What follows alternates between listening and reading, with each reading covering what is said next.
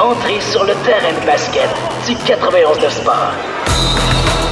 Une heure 100% basket. Avec Kevin Valley. Un show de radio qui atteint le panier à chaque semaine. Voici Allez Hoop 360. Allez, Hoop.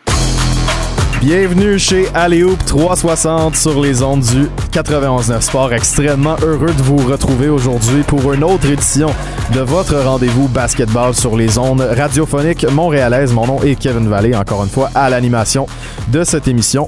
Aujourd'hui, on a un gros menu et on va passer directement dans le feu de l'action pour être certain d'avoir assez de temps. On va parler euh, premièrement avec euh, Wood Wendy Séraphin, le coach de Dynasty Basketball à Saint-Jean-sur-Richelieu, pour parler d'un article de Slam Magazine sur eux, mais aussi de quatre Québécois très intéressants dans la NCAA, dont Bénédicte Mathurin, qui a explosé pour 31 points cette saison et qui commence à attirer les regards en vue du repêchage de 2021. Et euh, par la suite, on va parler avec Charles Dubébret de de James Harden qui a secoué le monde du basket cette année, euh, cette semaine en fait. Et puis, euh, on, va, on va décortiquer tout ça, analyser le tout pour chacune des équipes qui a été impliquée, voir est-ce que ça va marcher ce Big Three-là, est-ce que ça va fonctionner? C'est des gros égaux, c'est des gars qui ont, qui ont besoin du ballon entre les mains. On en discute pendant une bonne vingtaine de minutes avec Charles, en plus de toucher un peu au sujet des Raptors de Toronto et du problème de centre. Et pour compléter, on va aller rejoindre Liam Hood, avec qui j'ai fait une apparition sur les plateaux de RDS cette semaine, pour parler des trucs dont on n'a pas nécessairement eu le temps de, de jaser, notamment de Chris Boucher, qui ne serait pas seulement un candidat au MIP, le joueur le plus, le, le- le plus amélioré, mais aussi un autre titre. On en parle avec les surprises de la saison, mais là, sans plus tarder, on a Wood au bout du fil. On y passe dans quelques instants. 91.9. Sport. On discute avec euh, l'entraîneur-chef du programme Dynasty Basketball à Saint-Jean-sur-Richelieu qui a eu euh, un bel honneur dans les derniers jours. On va en parler en entrée de jeu. Premièrement, Wood, comment ça va? Ça va super bien, merci, toi. Ben oui, ça va super bien aussi. Puis je le mentionne, un bel honneur pour vous. Un article dans euh, Slam Magazine sur Dynasty. Et on dit que pour les, les joueurs de basket qui parlent français, ben c'est un incontournable. C'est la référence. J'imagine que voir votre programme, qui est vraiment le, le produit de votre imagination puis qui a été euh, concrétisé, ça doit être un méchant feeling euh, de voir que ça, ça paye à ce point-là. Écoute, absolument. L'objectif du programme, c'est une pérennité sur, sur plusieurs années. C'est que dans 50 ans, je, je veux qu'on puisse, je veux qu'on puisse dire que Dynasty offre le même service aux jeunes. Euh, donc, tu sais, je- c'est clair pour moi qu'on est très, très loin de l'objectif, qu'on doit continuer à travailler, à travailler super fort. Mais Slam, pour moi, c'est autre chose. Moi, j'ai grandi pas avec des super moyens, j'avais pas internet, j'avais pas le câble. Slam, c'était ma référence du basket. Ben Osborne, ça fait ça fait au-delà de deux décennies que je le lis, puis d'avoir lui qui m'interviewe pour euh, pour un article dans Slam, d'avoir lui qui parle de notre organisme, pour moi c'est c'est autre chose. Puis je suis pas du genre à m'emporter beaucoup dans la vie, mais euh, c'est venu me chercher euh, l'apparition à Slam. On est vraiment vraiment fiers de ça. Ouais, puis je veux dire, on- moi j'ai lu l'article, puis j'ai j'ai vraiment adoré ce que j'ai lu parce que je pense que ça résumait quand même très bien l'essence de Dynasty, puis on en avait déjà discuté sur l'émission, mais pour rafraîchir la mémoire aux gens, vraiment, vous, vous misez sur euh, beaucoup de produits internationaux, donc il y a beaucoup de recrutement là-dedans, euh, que ce soit en Afrique ou euh, dans, dans, dans certains autres endroits qui sont un peu moins connus, mais ça demeure de la francophonie, puis euh, je veux dire, euh, à vos entraînements, c'est intense, puis vous offrez vraiment un, un chemin qui est, qui est très bon pour des, des jeunes joueurs, mais aussi des, bonnes, des, des bons jeunes humains vers euh, la NCAA, la, NC. Puis, non, c'est ça. Je pense, que, je pense vraiment que ça a bien été représenté dans l'article.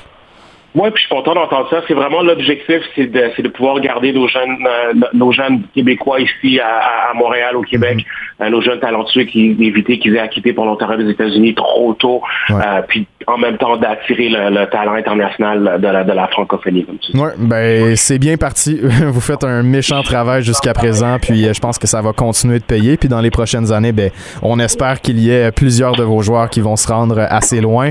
Pour l'instant, aujourd'hui, je voulais aussi parler avec toi des, Québécois justement qui sont dans la NCAA en ce moment, parce que euh, ça commence à faire jaser. Et le premier qu'on va euh, va aborder, évidemment, c'est Bénédicte Mathurin qui a explosé pour 31 points contre Oregon State euh, cette semaine.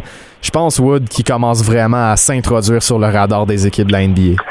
Absolument, absolument. Hier, il y a Mike Schmidt de Draft Express qui est rendu avec ESPN qui, qui en a parlé. Euh, Bénédicte, c'est tout un joueur de basket. Puis avant même ses performances des, derniers jours, dans ma tête à moi, je pense que c'est celui qui, en fait, il pourrait être notre meilleur Québécois euh, au niveau pro dans la NBA mhm. d'ici quelques années. Son potentiel est incroyable, il n'arrête pas de grandir. Il a l'attitude qu'il faut euh, pour être un joueur dominant. Euh, ce qu'on voit de Bénédicte en ce moment, ça me surprend pas, mais je suis très très content de voir ses résultats. Oui, exactement. Puis tu sais, on regarde on regarde sa production en ce moment, c'est 12 points par match en tant que recrue, 18 ans et demi environ. je pense qu'il n'y aura même pas 19 ans quand il va déclarer éligible pour le repêchage s'il le fait. de voir ça un si jeune âge, je sais pas si ça te fait penser à Pat Williams, qui lui aussi était un, freshman qui, qui, avait moins de points que Lugan, que Lugans, pardon, que Benedict, euh, un pourcentage de la ligne de trois points qui était moins grand. Évidemment, il est meilleur défensivement, mais c'est juste pour comparer qu'un jeune de cet âge-là, ça peut être un potentiel énorme pour une équipe de la NBA. Puis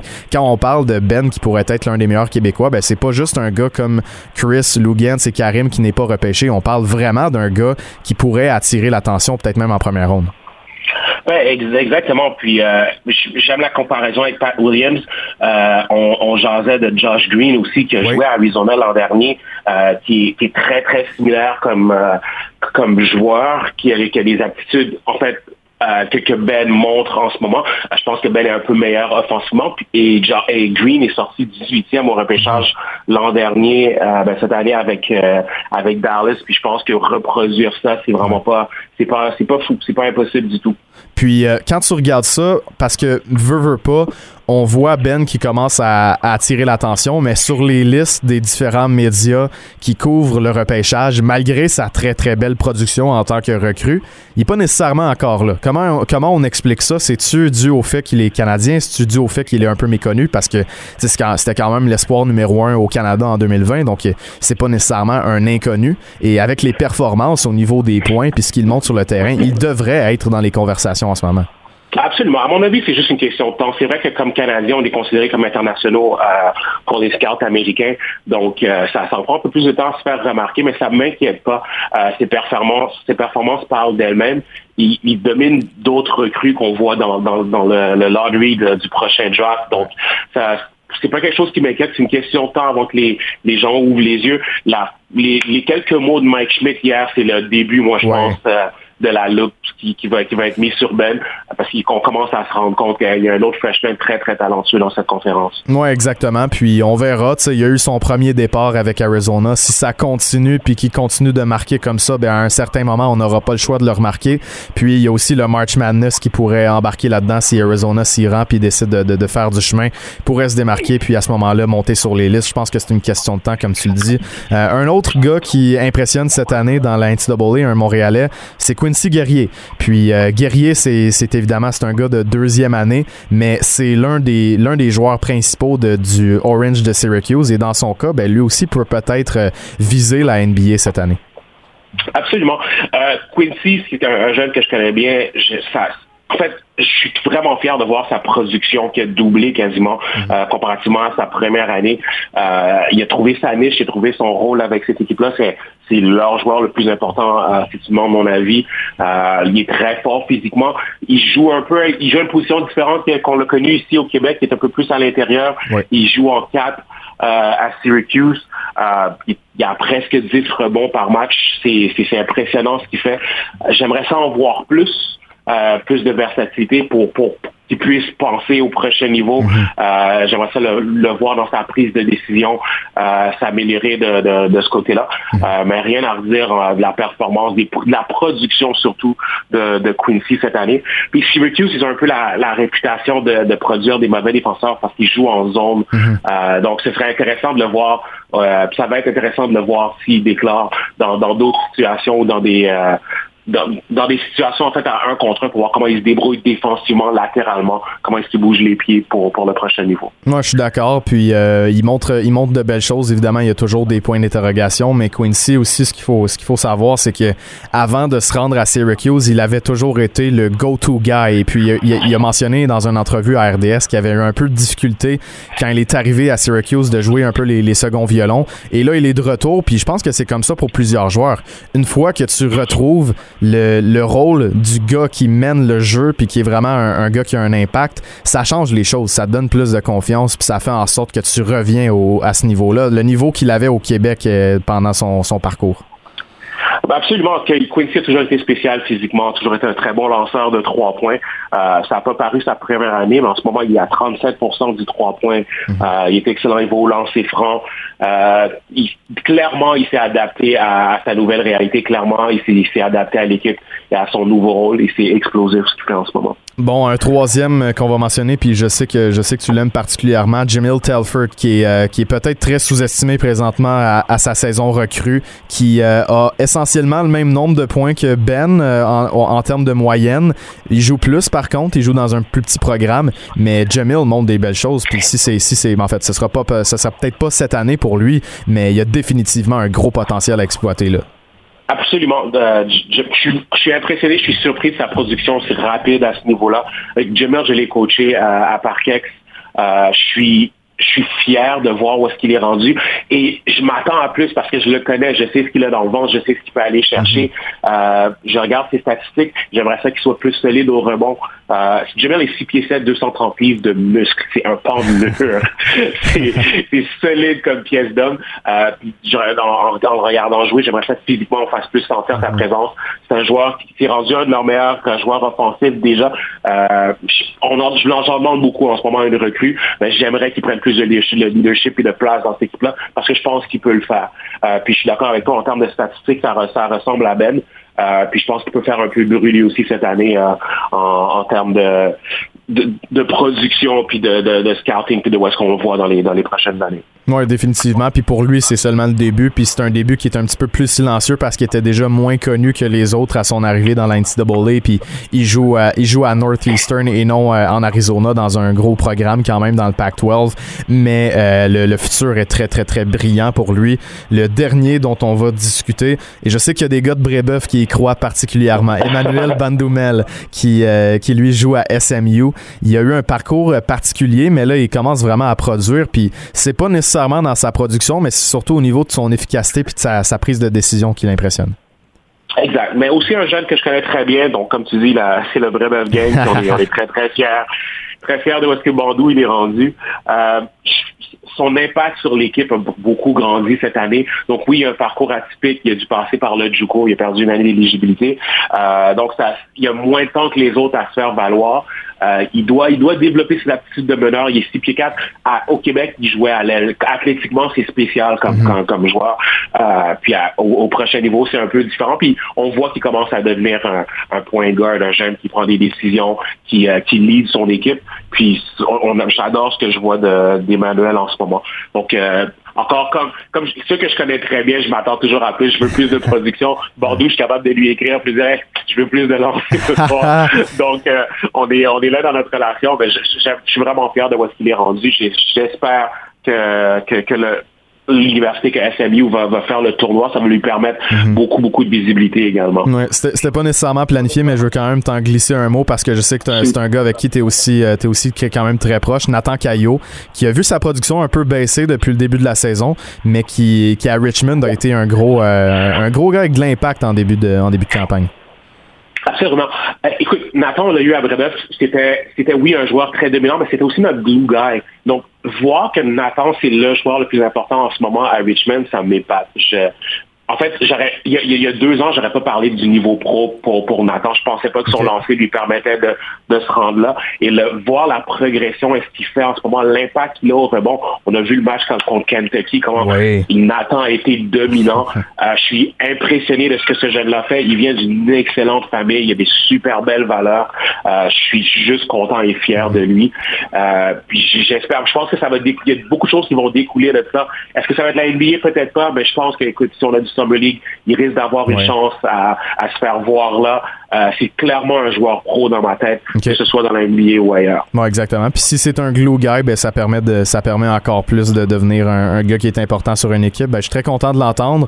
Euh, beaucoup de Québécois qui impressionnent, puis je veux le mentionner euh, en terminant ce segment-là parce que c'est une nouveauté sur alleyhoop360.com cette semaine. On héberge maintenant les statistiques des 29 joueurs qui évoluent en Division 1 dans la NCAA. Donc si vous voulez consulter les stats de tous les gars dont on vient de parler, donc Ben, Quinn Quincy Guerrier, Jamil Telford, Nathan Caillot, Emmanuel Bandoubel, mais même des gars un peu plus méconnus comme Damien Squire, Chris Duarte, qui lui est né, qui est né à, Montréal mais qui a grandi euh, dans le sud, James Jean-Marie, Kishon Barthélemy, tous les gars, ils sont là sur le site alleyoop360.com, baroblique stats, une belle nouveauté, très content de la présenter. Et très content d'avoir parlé aujourd'hui, Wood, de tous ces jeunes-là dans la NCAA. Je sais que tu es, l'un des meilleurs pour en parler, puis j'ai été très content de le faire. Ça fait plaisir. Merci. pour on se parle bientôt, c'est ça. Yes, merci beaucoup, euh, Wood. On vient euh, après la pause. On parle avec Charles Dubébret. Une heure 100% basket. Allez, Hoop 360. Cette semaine, les Nets de Brooklyn ont conclu une transaction monstre à quatre équipes pour euh, acquérir les services de James Harden. On va notamment en parler avec Charles Dubébret, mais aussi d'autres sujets assez croustillants dans cette chronique hebdomadaire. Charles, comment ça va ce matin? Ça va très bien toi-même? Oui, ça va bien aussi. Euh, j'ai très hâte de t'entendre sur la transaction de James Harden. Je sais qu'on en avait parlé en privé, puis on s'attendait tous les deux à ce que ce soit aux Sixers qu'il soit échangé. Finalement, c'est aux Nets de Brooklyn. Et puis, c'est comme je l'ai dit, c'est une transaction énorme. Les Nets obtiennent James Harden. Les Rockets, eux, vont chercher un tout un lot. Donc, euh, Victor Oladipo, Dante Exum, Rodion Kuruts, quatre choix de premier tour, mais aussi quatre swaps de premier tour, euh, comme on les appelle en anglais. Les Pacers, eux, s'impliquent. Ils vont chercher Karis Levert, un choix de deuxième tour. Et les Cavaliers donnent pas beaucoup, mais vont chercher Jared Allen et Torian Prince. Une grosse transaction. C'est quoi tes impressions de, ben, justement de la transaction du point de vue des différentes équipes? Ben, il y a beaucoup euh, d'angles sous lesquels on peut l'analyser, l'échange. Euh, comme tu l'as mentionné, on s'attendait potentiellement peut-être à ce que Philadelphie soit la destination finale. Mhm. Si ça ne l'a pas été, c'est probablement parce que euh, il y avait peut-être un petit peu de dissonance à Philadelphie entre ce que peut-être Daryl Morey aurait fait et Doc Rivers. Mhm. Ça, c'est la première chose que je pense. Je pense que Doc Rivers, lui, aime pas mal Ben Simmons, sans dire que Daryl Morey l'aime pas, mais Daryl Morey, on sait qu'il y a sa relation avec Harden. potentiellement, Philadelphie est passé à côté de quelque chose d'une certaine façon parce que avec l'âge de Joel Embiid, euh, c'était peut-être le moment de faire un échange pour aller chercher un, scoreur de périmètre comme Harden, ce qui est un mhm. peu ce qui leur manque. Bon, je pense pas que Tobias Harris peut remplir ce critère-là euh, en finale de la NBA, par exemple. Euh, et Ben Simmons, c'est pas un marqueur. C'est un extraordinaire joueur de basket, mais c'est pas quelqu'un qui te marque les points quand on a besoin de par l'absence de son lancer extérieur. Donc, est-ce que d'aller chercher Harden, ça les aurait rendus plus proches du champion NBA? Moi, je pense que oui. et je pense que c'est un échange qui avait beaucoup de sens et pour eux et pour Houston, euh, parce que Houston serait allé chercher un joueur comme Ben Simmons, et comme tu le dis, c'est un gros lot de choix repêchage qu'ils ont eu maintenant. Est-ce que l'un de ces choix-là va être aussi bon que Ben Simmons? Pas du tout. Il y, a des doutes, il y a des doutes au niveau de Victor Oladipo aussi, donc c'est quelque chose, quelque chose qui vient jouer là-dedans. Ben, c'est ça. Puis moi, du côté de Houston, je me disais, ben, peut-être qu'à la fin, tu penches plus parce qu'ils avaient mis dans les critères un peu d'échange qu'ils recherchaient, c'est-à-dire une jeune pierre angulaire pour construire leur équipe, etc. Simmons est déjà sous contrat jusqu'en 2025. Donc, euh, je veux dire, tu récupères un joueur qui était sur la troisième équipe d'étoiles NBA, qui était sur la première équipe d'étoiles défensive. Même tu peux faire un argument que l'année passée, Simmons était peut-être le deuxième meilleur défenseur de la ligue derrière Antetokounmpo, là, selon mhm. plusieurs statistiques. Fait que tu aurais pu aller chercher un joueur de 24 ans qui est sous contrat pour 5 ans. Euh, et pour moi, moi, ça avait beaucoup de sens de faire ça parce que des choix repêchage, tu n'as pas de garantie de ce que tu vas obtenir avec. Mais peut-être aussi que du côté de Houston, euh, Ben Simmons, on le voulait peut-être pas tant que ça. C'est-à-dire que c'est une genre de superstar un peu atypique. Euh, gars, on sait qu'il est extraordinaire, comme je viens de le dire, défensivement. Euh, très, très bon passeur, très bon rebondeur, excellent transition. Mais ça va être compliqué de construire autour de lui pour gagner un championnat NBA parce que le gars, il peut pas marquer de l'extérieur. Il n'a pas démontré une grosse tendance d'amélioration à ce niveau là depuis l'entrée son entrée dans l'NBA il y a quelques années. Donc, mhm. euh, peut-être qu'en réalité, Houston ne se focalisait pas vraiment sur Simmons, puis se disait, ben écoute, en réalité, c'est reporter le problème que de construire autour d'un mhm. joueur euh, qui est peut-être pas le bon. Mhm. moi, je compare un peu Simmons dans ce sens-là à, Jason Kidd, si tu veux, au début des années 2000, qui était clairement un des cinq meilleurs joueurs de l'NBA. Je pense qu'il a fait six fois la première équipe d'étoiles NBA, si ma mémoire est bonne. mais Jason Kidd, c'est pas celui qui allait chercher un panier quand on avait besoin. Donc, peut-être que c'est que Houston voulait voulait moins Simmons et du coup, on s'est porté vers l'offre des Nets. Euh, Mais pourquoi pas avoir gardé Karis Levert? Oui, mais, et, ça, ça me surprend encore un petit peu, mais peut-être encore ça rajoute un élément de flexibilité en plus à Houston. Parce qu'il faut pas oublier que Houston, pendant euh, l'ère Harden, euh, que ce soit avec Howard au début, avec Chris Paul par la suite, avec Russell Westbrook pour finir, on s'est départi d'à peu près tous les choix au repêchage qu'on avait dans le futur. Donc, on avait complètement handicapé le futur de l'équipe pour tout miser sur le présent. Malheureusement pour eux, bon, c'est passé près de marcher en 2018, mais on n'a pas un championnat en bout de ligne avec ça. On veut reconstruire, puis on n'a pas de choix au repêchage. Donc, euh, euh, d'une certaine façon, on s'est dit, ben, regarde, on maximise tout ça, on laisse aller Harden, on récupère un paquet de choix au repêchage, puis on repart à zéro. Puis on l'a dit, comme il est agent libre à la fin de l'année, euh, ben, on a la possibilité de ne pas le garder aussi, voire même peut-être de l'échanger d'ici la date limite des transactions. Il y a des rumeurs qui disent qu'Oladipo va peut-être juste être à Houston que de passage. Peut-être on est capable d'aller chercher un choix de première ronde pour Oladipo, pour une équipe qui peut-être considère qu'eux pourraient le re-signer. Mm-hmm. mais ça reste que c'est pas une certitude que euh, Houston va, se, va s'aligner sur Oladipo à environ une trentaine de millions par année à la fin de la saison. Donc c'est peut-être la raison pourquoi on le fait parce que Karis Levert, qui pour moi est peut-être le c'est peut-être le meilleur joueur des deux à avoir quand tu considères tout. Je dis pas qu'il est plus fort qu'Oladipo, mais il a un meilleur contrat, il est sous contrat jusqu'en 2023. Euh, donc globalement la valeur qui te rapporte par rapport à ton investissement est plus grande, mm-hmm. mais en même temps tu es handicapé jusqu'en 2023 si c'est pas le joueur que tu voulais non plus. Donc eux ils se sont gardés vraiment une flexibilité euh, totale je pense que Exum et Kourout, c'est euh, euh, des, simplement des, joueurs qui complétaient l'échange, si on mhm. veut. Euh, c'est pas des joueurs qui vont faire partie nécessairement des Rockets pour longtemps. puis après, ben, c'est les choix au repêchage, mais les choix au repêchage, encore une fois, je pense qu'il faut les analyser parce que ça a l'air de beaucoup et ça l'est. Et ça l'est particulièrement pour Brooklyn qui vient de donner le contrôle des sept prochaines années de repêchage à Houston. Mais c'est des choix des Nets. Ça se peut que ce soit pas des très bons choix. Surtout au début, parce que tu vois, tu as le choix de première ronde en 2022. Bon, les Nets, ils veulent clairement, euh, disons, pour prendre l'expression de poker, ils y vont all-in pour les deux prochaines années, voire les mhm. trois prochaines. Euh, tout le monde est sous contrat jusqu'en 2022, mais il y a des options, euh, des options de joueurs sur la dernière année de contrat jusqu'en 2023. On s'attend à ce que les joueurs restent à Brooklyn. Donc, disons que euh, Brooklyn fait vraiment un gros effort pour gagner le championnat, soit cette année ou en 2022 et en 2023. Ce qui veut dire que en 2024, ils vont probablement être encore assez bons si tous ces gars-là sont restés. Donc, le choix que tu as donné de 2022 et de 2024, ben, il y a des chances d'être entre 25 et 30. Donc, c'est pas nécessairement un gros joueur que tu obtiens avec ça. Peut-être qu'en 2026, oui, là, Brooklyn va avoir redescendu au classement, puis ça va se trouver être un, excellent choix repêchage qu'ils vont donner euh, à Houston, mais ça reste dans six ans. Donc, pour Houston qui veut euh, amorcer sa reconstruction maintenant, c'est peut-être pas euh, non plus sur ça que tu mises. bon, le premier choix de Cleveland en 2022, ça, ça peut être intéressant, parce que c'est pas une certitude que les Cavaliers vont être une puissance l'année prochaine, donc ça risque d'être assez bon. et les swaps, donc les fameux interchangements de position repêchage, donc 2021, 2023, 25 et 27, ben déjà, si on reprend la théorie que Brooklyn va être dans dans le portrait du championnat NBA, disons, pour les trois prochaines années, ben, on peut se dire que déjà cet été, on va pas l'utiliser, le premier swap, parce que Houston va certainement repêcher plus haut que Brooklyn. Euh, en 2023, ça risque d'être la même chose. Donc, c'est, ça, ça, a l'air beaucoup de dire quatre swaps, mais moi, à mon avis, les deux premiers swaps seront juste pas lieu. Et après, ben, il va y avoir 2025 et 2027, où là, potentiellement, ça peut être intéressant. Euh, mais comme je dis, Houston va vraiment récupérer euh, le gros de son lot vers la, fin de, de, de, ces choix repêchage-là. Mm-hmm. Donc, c'est très difficile de dire aujourd'hui, il y a beaucoup de gens qui disent qui a gagné l'échange. Il y a des gens qui, aiment ça analyser ça au premier niveau très vite en disant l'équipe qui a le meilleur joueur a gagné l'échange. Ben, je pense qu'en 2028, peut-être on pourra dire qui a réellement gagné l'échange parce que dans le cas de, par exemple, prendre l'échange de Paul Pierce et Garnett pour reprendre la même franchise.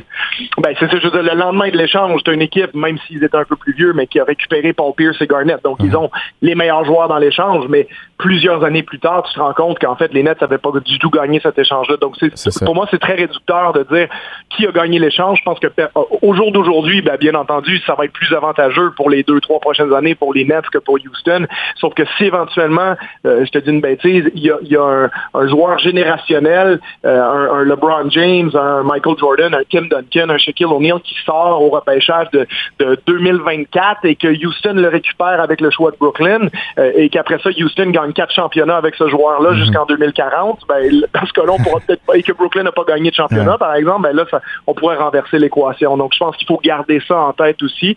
moi, de mon point de vue, je suis pas pas complètement en amour avec cet échange-là, ni pour une équipe, ni pour l'autre, même si je reste conscient que d'une certaine façon, Brooklyn avait peut-être besoin de le faire parce que euh, au jour d'aujourd'hui, est-ce que je pense que Brooklyn a plus de chances de gagner le championnat qu'avant l'échange? La mm-hmm. réponse est oui. je pense que tu as plus de chances de gagner avec Harden en plus de Irving et Durant qu'avec euh, Jarrett Allen et Karis Levert. C'est une question que je me pose, moi. C'est une question que je me pose parce que, tu sais, on regarde, puis c'est l'un, c'est l'une des allusions que je fais depuis, euh, depuis que ça s'est produit.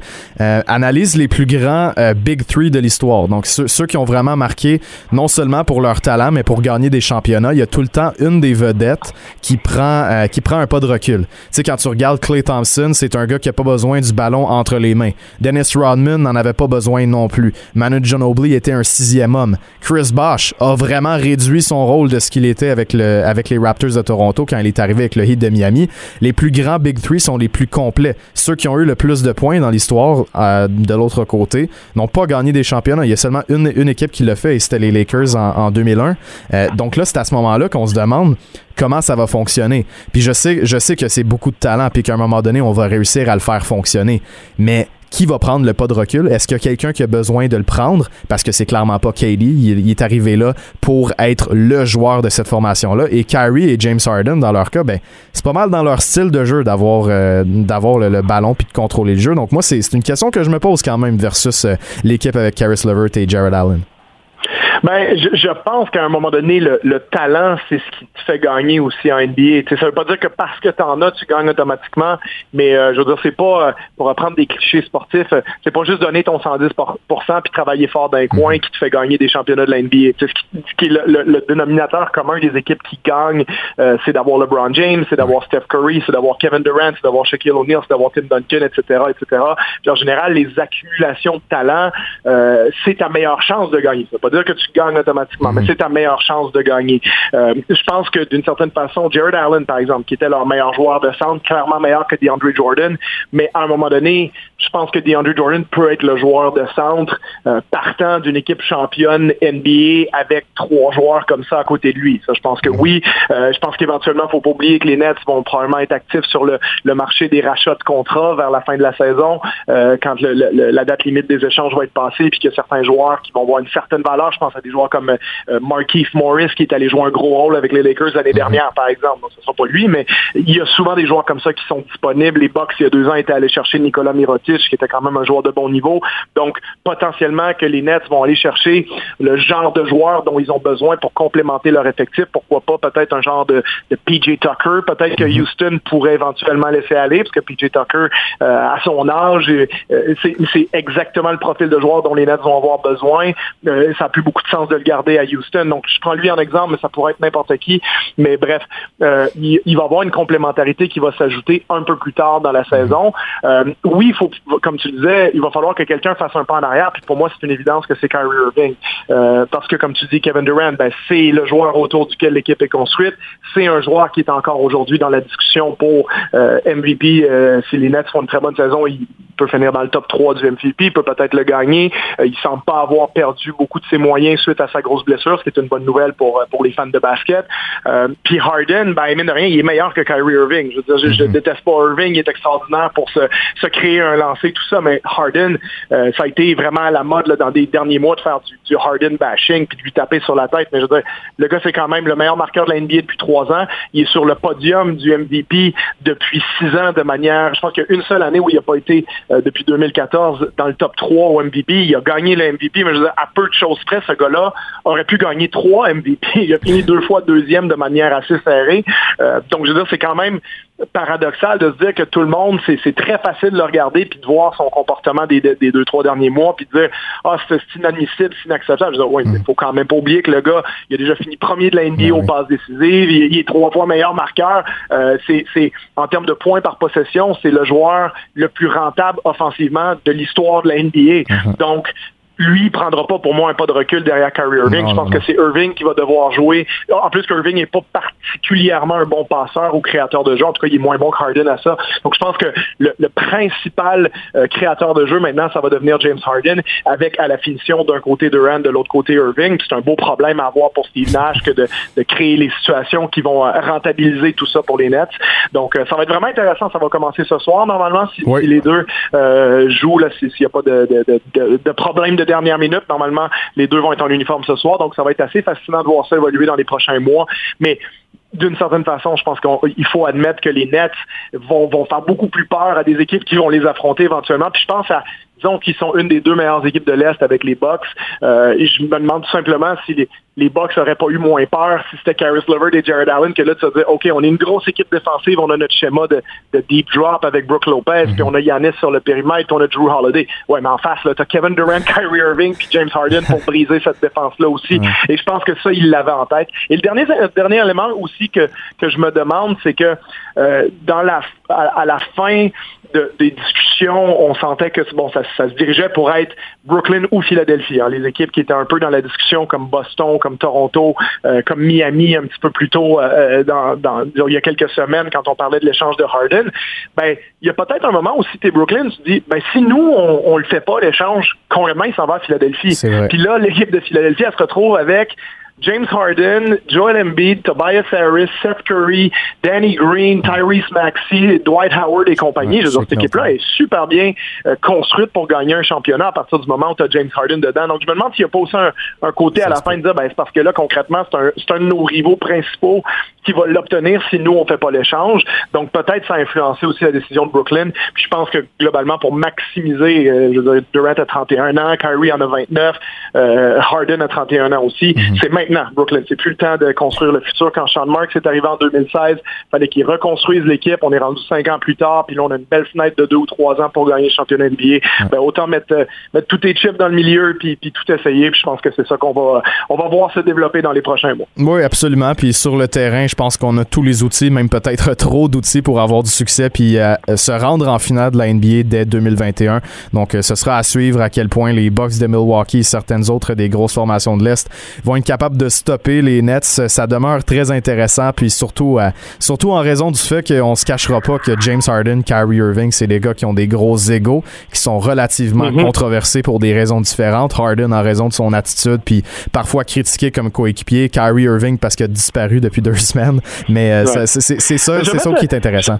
Je vais t'interrompre une seconde, mais encore une fois, Irving, c'est tel que tel. On sait ce qui se passe en ce moment, on mhm. sait ce qui s'est passé par le passé, puis euh, globalement, son plus gros succès aussi dans la vie, c'est quand il a été joueur complémentaire à, LeBron James, hein, parce que quand les, Cavaliers étaient construits autour de lui ou quand les Celtics étaient autour de lui, euh, j'ai envie de te dire, chaque équipe devient pratiquement meilleure à partir du moment où, il part. Bon, surtout pour les Celtics, là.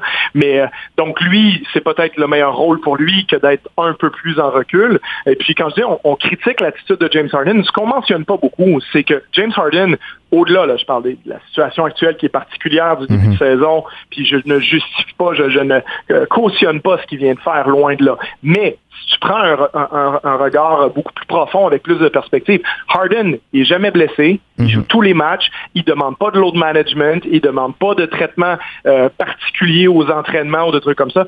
James Harden à la base, c'est ce qu'on appelle en termes de basket, c'est un baller, c'est un joueur mhm. qui est là, qui joue, qui produit, euh, qui est capable de mettre 40 points match après match. Il l'a prouvé, il est capable de maintenir au-dessus de 35 points de moyenne sur une saison. Donc ça, faut le garder en tête aussi parce qu'il y a d'autres joueurs, on dit, sont, sont bien beaux, sont bien fins, on les aime, ils jouent alors Harden, c'est comme si on dès, dès qu'il joue pas en défense sur une possession, on va le mettre sur les réseaux sociaux, tout ça. Mais en même temps, je veux dire, ça a une certaine valeur aussi d'avoir un joueur que tu sais qui se présente soir après soir. Encore une fois, je fais abstraction des, deux derniers mois. Mais avant la situation explosive à Houston, Harden, c'était une des superstars les plus fiables de la NBA depuis euh, pratiquement une dizaine d'années mm-hmm. parce que le gars se présente tous les soirs. Euh, je, ne dis pas que son hygiène de vie est parfaite, tout ça, mais il y a probablement plein d'autres joueurs de la NBA dont c'est le cas aussi. Ah, Donc c'est pour ça que je trouve qu'en quelque part, c'est pas parce que moi je suis le plus grand fan de James Harden qui existe, mais je trouve que le, narratif actuel sur lui est beaucoup trop négatif par rapport à ce qu'il est réellement et ce qu'il peut apporter comme équipe parce que je Houston, avec lui,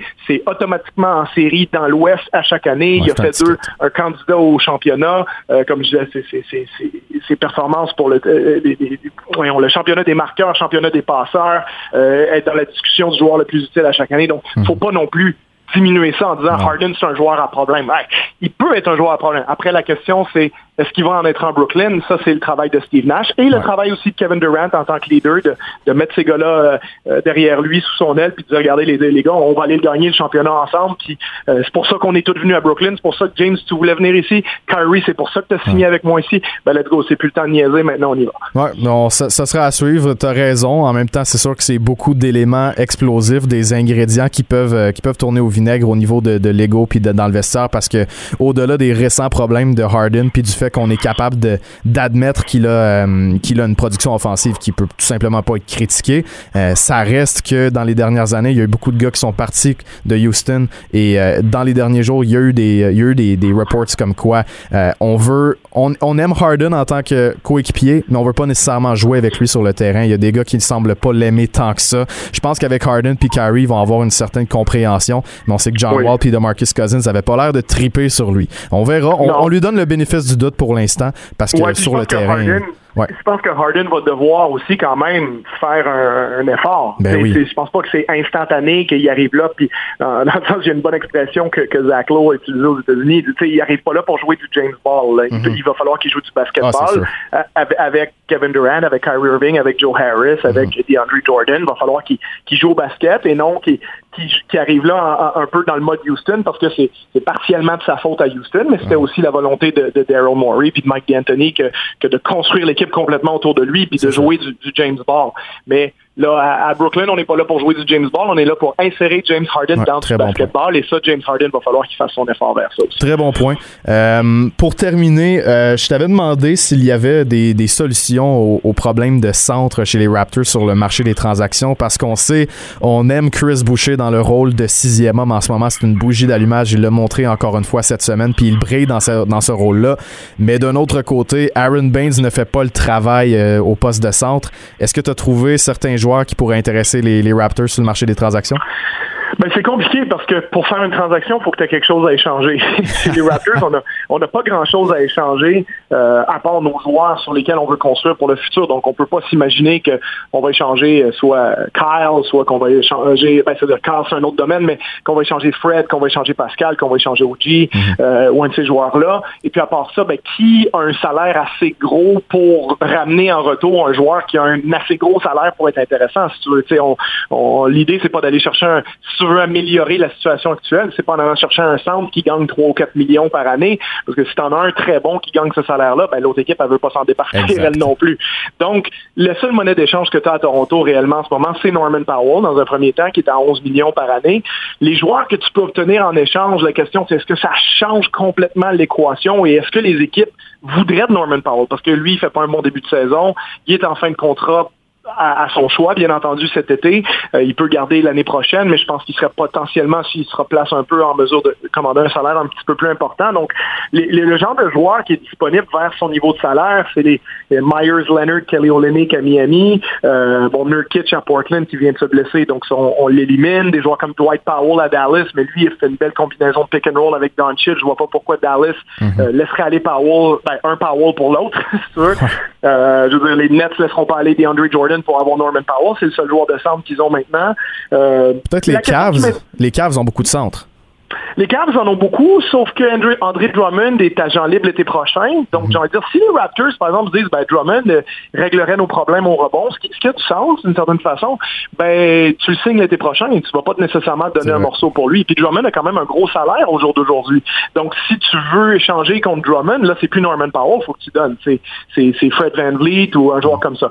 Après, la deuxième option qui te reste, ben, c'est peut-être d'aller voir des joueurs de centre qui, euh, qui gagnent un petit peu plus, qui sont peut-être en surplus. Je pense à Clint Capella, par exemple, à Atlanta, tu sais. Mm. Euh, mais l'échange est encore très récent pour Capella. Donc, de dire que tu as donné un choix de première ronde pour Capella, puis qu'un an plus tard, tu, tu, le donnerais contre, je sais pas moi, euh, Powell et un autre jeune joueur, je pense pas qu'Atlanta fait cet échange-là au jour d'aujourd'hui, même si c'est un joueur que je pense qui, qui, serait tout à fait dans le, dans le profil que, que, que les Raptors recherchent, tu veux, actuellement. bon, l'ancien des Raptors, Jonas Valanciunas, lui, c'en est un qui avait du sens aussi, mais je pense pas que ça beaucoup de sens pour Memphis d'aller chercher Powell et de se départir d'un joueur de centre qui est quand même productif contre Valanciunas. Donc les, les possibilités d'échange sont réduites à moins mhm. euh, d'aller de, de, mettre Kyle Lowry sur la table parce que ça c'est la, la, vraie discussion euh, pour les Raptors. Comme Lowry va être agent libre à la fin de l'année, euh, qu'est-ce qu'on fait avec lui? Est-ce qu'on veut le ramener à Toronto? Si oui, ça veut dire que ben, on fait une croix sur à peu près n'importe quel agent libre disponible. sa situation salariale, ben, lui c'est 30 millions, mais il va quand même, ce que les gens ne savent pas toujours, c'est que ces joueurs-là, quand leur contrat finit, ils prennent de la place sur la masse salariale quand même jusqu'à ce qu'on renonce au droit de les resigner pour plus que ce qu'on a disponible dans la masse salariale. Donc, euh, en termes clairs, c'est comme les Raptors sont au-dessus au de la limite. Kyle Lowry, si tu veux le re-signer à, un bon contrat, ben, tu as le droit, mais il faut que tu utilises ce qu'on appelle les bird rights, c'est-à-dire les droits euh, de, de, Larry Bird, les droits de, spéciaux pour les joueurs de ton équipe. Mais tant que tu renonces pas à ça, Carl Larry, il compte pour la modique somme de 43 millions sur le cap salarial des Raptors l'année mhm. prochaine. Donc ça, c'est gigantesque. Ben Donc, Carl Lowry, si tu, si tu décides, on le ressigne, pas pour 43 millions, mais on le ressigne pour, je sais pas, 18 euh, millions ou 20 millions pour les deux prochaines années parce que, par exemple, il veut rester à Toronto. Ben, si tu fais ça, tu viens de renoncer à Andrew Drummond, Victor Oladipo, etc., mhm. etc., euh, tous les joueurs qui sont disponibles cet été. Ou alors, tu laisses aller Carl Lowry, mais là, tout ce que tu peux lui proposer, c'est le mid-level exception. Tu deviens comme toutes les autres équipes de la NBA, et là, tu peux juste lui offrir 9 millions et demi, et ça, Carl Lowry acceptera pas ça. Il va probablement avoir une offre meilleure que ça, soit à Miami, Los Angeles, Philadelphie, mhm. etc. Donc, si tu es pour perdre Carl Lowry l'été prochain, est-ce que c'est pas le temps de peut-être le mettre dans un échange puis dire est-ce que quelqu'un le veut contre, par exemple, un joueur de centre qui va être notre joueur de centre du mhm. futur à Toronto? Ça, c'est l'autre question qu'il faut se poser. Et je pense que les dix prochains matchs des Raptors vont être déterminants là-dedans, parce que si les Raptors, euh, je sais pas, gagnent huit matchs sur dix et redeviennent compétitifs, euh, ben on va garder Larry parce qu'on va essayer de faire un push pour faire les séries sur la dernière saison du contrat de Larry. Mais si on se dirige pour une saison, je sais pas, qu'on a 5 victoires, 15 défaites après 20 matchs, dans ce cas-là, peut-être qu'il faut essayer d'aller chercher un choix de première ronde. Donc, ça va être intéressant à suivre ça aussi. Charles, il nous reste euh, moins de deux minutes, là, une minute et demie, donc je vais y aller rapidement. J'ai peut-être une proposition. Si on dit que on est pour perdre Carl Lowry contre rien, qu'on n'est pas capable de, trouver une transaction qui nous fait, qui fait en sorte qu'on va chercher un choix de repêchage ou un jeune et qu'on veut aller chercher un joueur de centre en retour. Qu'est-ce que tu penses de l'option de LaMarcus Aldridge avec les Spurs? Je pense que Aldridge est vieux. Mais Lowry aussi. Ben, il est aussi. Oui, c'est juste que euh, si tu échanges Larry, ça va être pour euh, te positionner pour le futur. C'est-à-dire que tu vas dire, ben, ça a été extraordinaire, c'est le plus grand joueur de l'histoire de la franchise, mais si on est pour se départir de toi, c'est parce qu'on euh, va aller chercher une pièce qui va nous être utile pendant 5, 6, 7 ans. Pour moi, le Marcus Aldridge, bon, j'ai regardé deux matchs des Spurs cette année, je pense qu'il lui reste plus grand-chose dans le mm-hmm. réservoir. Est-ce qu'il peut être une pièce complémentaire sur une équipe qui, qui aspire au championnat? Potentiellement, oui, c'est encore un joueur de basket très correct, mm-hmm. mais il ça n'a pas beaucoup de sens pour moi d'aller chercher un joueur comme lui. Euh, et puis, il va, il va être disponible l'été prochain aussi. Donc, ça veut dire, si tu faisais l'échange de Larry, tu obtiens Aldridge euh, jusqu'au mois de juin, jusqu'au mois de juillet. Puis, à partir de là, ben, lui va probablement pas signé à Toronto. Ça aurait ni de sens pour les Raptors, euh, tant pour les Raptors que pour lui. Donc, je pense que ça serait donner Larry. Tant qu'à ça, t'es mieux de garder Larry jusqu'à la toute fin. Euh, je pense que ce qui peut faire, ce qui peut avoir du sens pour les Raptors, c'est Larry à une équipe qui vraiment se bat pour le championnat parce que n'importe qui le voudrait. C'est un bon mhm. tireur à trois points. Il n'est pas nécessairement obligé d'avoir le ballon tout le temps dans ses mains. Extraordinaire défenseur et leader. Donc, potentiellement une équipe qui vise le championnat est peut-être en mesure de donner un choix euh, au repêchage assez élevé, un choix de première ronde pour l'obtenir puis augmenter ses chances de gagner. Euh, mais là, il y a quand même certaines équipes aussi là-dedans qui ont plus de choix au repêchage. Genre les Lakers, les Clippers, les Nets depuis cette semaine en ont plus. Donc, qui pourrait donner ça? Peut-être peut-être les Sixers éventuellement, ça sera à voir. peut-être le Heat de Miami. mais voilà, c'est quelque chose que c'est une icône à Toronto aussi, Larry, hmm. et, et je pense que je parle beaucoup d'échanges de Larry, mais je pense qu'il y a une possibilité aussi que les Raptors le ressignent l'été prochain en se disant, ben, écoute, le meilleur agent libre disponible sur le marché des agents libres en ce moment, c'est Kyle Lowry. Euh, c'est l'icône de notre franchise. Ben, on le ressigne pour deux ans si lui veut rester. Mhm. Et ça, c'est une possibilité réelle aussi. Donc, si on sent ça, ben non, on ne l'échangera pas. Mais peut-être qu'on préfère se dire, ben regarde, on, veut vraiment s'essayer sur Andre Drummond parce que euh, il complémente bien au niveau de sa présence physique au rebond. Il complémente bien Siakam, Ananobi, Van Vliet, etc. Et dans ce cas-là, ben, euh, comme Lowry, on va être obligé de le laisser aller pour signer Drummond, ben, autant l'échanger quelques mois avant pour avoir en plus un choix de première ronde en retour. Ouais, c'est ça. J'aime bien, j'aime bien l'option d'Andre Drummond. On verra euh, ce, qui se passera. Si même Carl Lowry est sur le marché des transactions, parce que tu l'as dit, les dix prochaines rencontres vont déterminer beaucoup de choses si les Raptors euh, décident d'être vendeurs à ce niveau-là. En tout cas, merci beaucoup de ton intervention. On a parlé beaucoup de, James Harden et des Nets. Ça a été très intéressant. Et on invite les gens à suivre ça ce soir. Si tout, si tout se passe comme prévu, on devrait avoir euh, le premier match de ce Big Three. Merci Charles, puis on se parle la semaine prochaine. Merci à toi. À la semaine prochaine. Bougez pas, après la pause, on parle avec Liam Hood de Chris Boucher et des surprises de la saison dans la NBA. Une heure 100% basket. Allez, Hoop 360. Dernier bloc de l'émission, on parle avec Liam Hood, le même duo qui s'est retrouvé à RDS cette semaine. J'ai été très content de pouvoir me retrouver avec lui sur le plateau avec Mathieu Jolivet. Liam, comment ça va aujourd'hui? Ça va toujours très bien. Toi, comment ça va? Ben, ça va très bien aussi. On, s'en remet. C'était très cool cette semaine. Et puis là, ben, on a la chance de reparler ensemble. Je pense que c'était important parce qu'en même temps, il y a des choses qu'on n'a pas nécessairement pu dire euh, en ondes sur le plateau, des trucs assez intéressants, notamment sur Chris Boucher. Puis on va commencer avec ça parce que euh, on parle beaucoup de la course du joueur le plus amélioré pour Chris et qui est évidemment légitime. Mais il n'y a pas seulement cette course-là pour ce qui est des trophées euh, dans la NBA. Puis c'est toi qui m'as amené le point en premier. Puis j'avais trouvé ça très intéressant. Je te laisse l'amener. Non, c'est bien vrai parce que oui, effectivement, il est dans la course au joueur le plus amélioré, qui est une course qu'on dirait, Kevin, qu'on en parle à chaque fois qu'on se parle en ondes. ben, si tu regardes celle-ci, là, t'as vraiment deux têtes d'affiche qui sont devant le peloton. Je parle de Christian Wood et Jeremy Grant qui, eux, se sont énormément démarqués cette année. Euh, Wood, par exemple, là, avec les Rockets de Houston, 23 points et 10 rebonds par match, une énorme amélioration. Jeremy Grant, une grosse surprise cette année, 25 points, 6 rebonds. euh, il est à presque 40% du 3 points aussi. Ça, s'est amélioré sur toute la ligne. Vraiment. On s'attendait pas du tout à ça de sa part. Non. Puis je pense que ça va se jouer vraiment entre ces deux-là. Chris Boucher, malheureusement, euh, en tant que sixième homme là, parmi l'alignement des Raptors, je pense pas qu'il est capable de se hisser jusqu'à leur niveau. Euh, évidemment, la saison est jeune, Kev, on le sait. Il y a encore beaucoup de choses qui peuvent se produire, d'autres noms peuvent s'y mhm. ajouter. Mais il peut obtenir des votes, du moins. Il peut obtenir des votes, il peut même faire partie du top 3. Mhm. Personnellement, j'ai eu dans mon top 3 au jour d'aujourd'hui. Mais si tu regardes, par exemple, euh, la course au sixième homme, très différente. Il n'y a pas énormément de noms qui se sont démarqués. Comme il n'y a pas un, euh, favoris pour l'instant. Puis les noms comme euh, Lou Williams, Montrezl Harrell, même Dennis Schroeder, ceux qui sont mentionnés d'année en année, là, en tout cas au fil des années récentes, ne sont pas vraiment intéressants cette année. Lou Williams, c'est pas super ses statistiques. Montrezl Harrell, ben souvent, il est dans l'alignement partant des Lakers, même si Gasol a le titre de titulaire. Mm. Mais Boucher, là, Boucher, c'est ben premièrement, c'est quoi? C'est 15 points, 6 mm-hmm. rebonds toujours parmi le top 5 des contreurs de la NBA avec 2,5 blocs.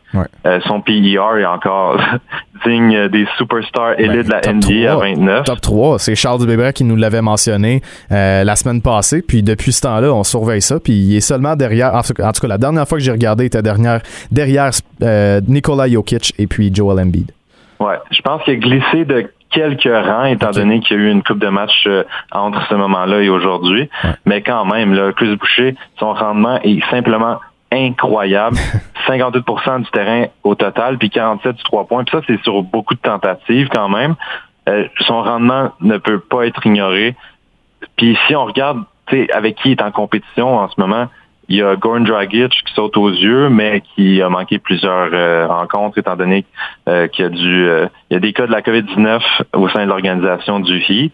Jordan Clarkson en Utah, lui on l'aime beaucoup. On sait que c'était mon favori. C'était ton favori en commençant la saison. Ouais. Puis on sait que sur le banc d'Utah, ben on, l'aime, c'est il va manufacturer pour lui-même et pour autrui, c'est vraiment ça son rôle avec la deuxième vague. Mais tu sais, ces 17 points, oui, sont certes impressionnants, mais j'ai été un petit peu déçu, là, Kev, quand j'ai constaté que c'était seulement deux passes décisives par match de sa part. Hmm. Pas à la hauteur. Terrence Ross aussi, euh, si on va vers le Magic d'Orlando, c'est un nom.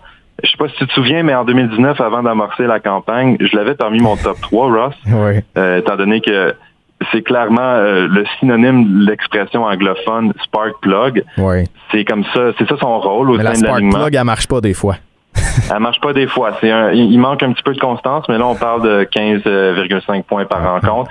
Mais ces deux-là, malgré le fait qu'ils, oui, euh, ont un apport excellent sur la deuxième vague, c'est rien comparé à Chris Boucher. C'est vrai. Je pense que Kevin, je le dis ici, là, you heard it here first, comme on dit, euh, Chris Boucher va gagner sixième homme de l'année ah, en 2021. Ah, ben j'aime ça entendre ça. Je trouve ça vraiment intéressant de, que non seulement il soit parmi les candidats, mais qu'il soit aussi l'un des favoris, parce que on n'a pas vraiment entendu parler de ça dans les médias traditionnels jusqu'à présent. Puis euh, malgré tout, quand tu regardes les statistiques, éventuellement, ben t'auras pas le choix d'y penser. Chris Boucher comme sixième homme, puis en même temps, tu sais, il y a eu quelques matchs au début de l'année où Chris avait pas nécessairement un gros rôle, et maintenant, si Nick Nurse lui en donne un à chaque match, ben ça peut aussi augmenter sa moyenne de points et puis euh, régulariser un peu le tout, puis le mettre sur le radar parce que je pense qu'il l'est en, ce moment.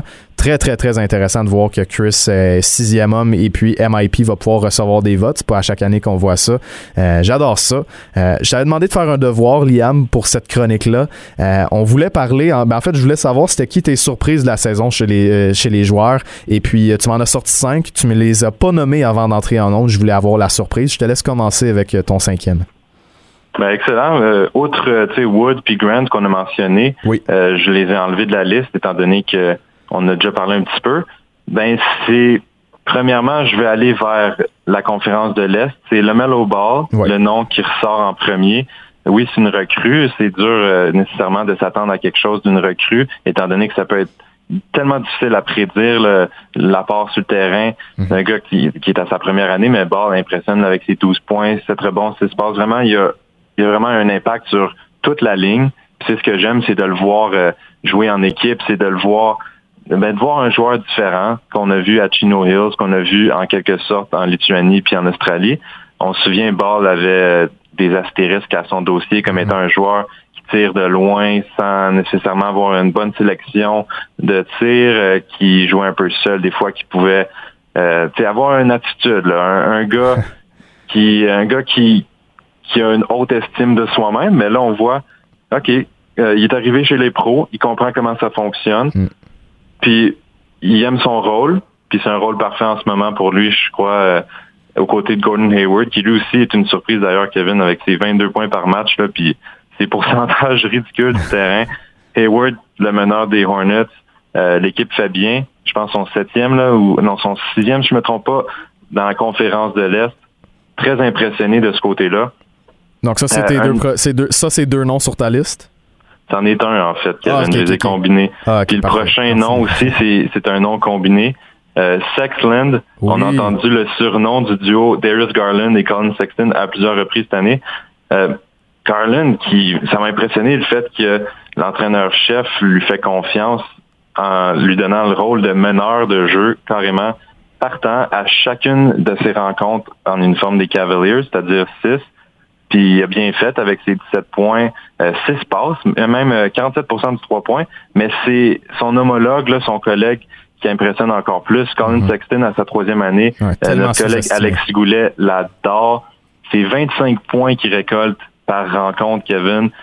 Moins de passes décisives que son coéquipier, mais quand même 50% du 3 points au total. Puis c'est sur plusieurs essais par match super impressionné du côté des Cavs. Eux, je peux te confirmer, sont septième dans la conférence. Tandis que les Hornets, eux, sont huitièmes. Je viens de vérifier, là, vite fait. Euh, sinon, si on va vers l'ouest, Paul George et CJ McCollum. Super impressionné. Si je te demande, Kev, euh, parmi l'alignement des Trailblazers de Portland, c'est qui qui mène en termes de points par match, tu me ben, dirais qui? Ben, si tu me le demandes, ça doit être parce que c'est CJ McCollum, mais en temps normal, euh, les gens auraient peut-être tendance à dire Damien Lillard. Exactement. Ben, t'as mis le doigt dessus. Il est à 27 points en ce moment, CJ. C'est pas que Damien ne fait pas bien, c'est juste que McCollum euh, connaît sa meilleure campagne en carrière jusqu'à présent. Mais c'est souvent, c'est typique de CJ puis des Blazers. C'est ce qu'on voit à chaque année. Un début de saison où les deux, euh, le duo de garde, là, sont excellents, puis ça se restabilise évidemment plus tard en série souvent c'est Lillard euh, la, la star du show carrément. Là, puis mm. CJ prend le dessus lorsqu'il y a, il y a nécessité de le faire. Sinon, Paul George, là, je t'ai mentionné vite fait son nom, mais c'est 25 points lui aussi. Et puis, il fait partie d'un club élite de 50-50-90. Mm. Ça veut dire 50% du terrain, 50% de 3 points et 90% du lancer franc.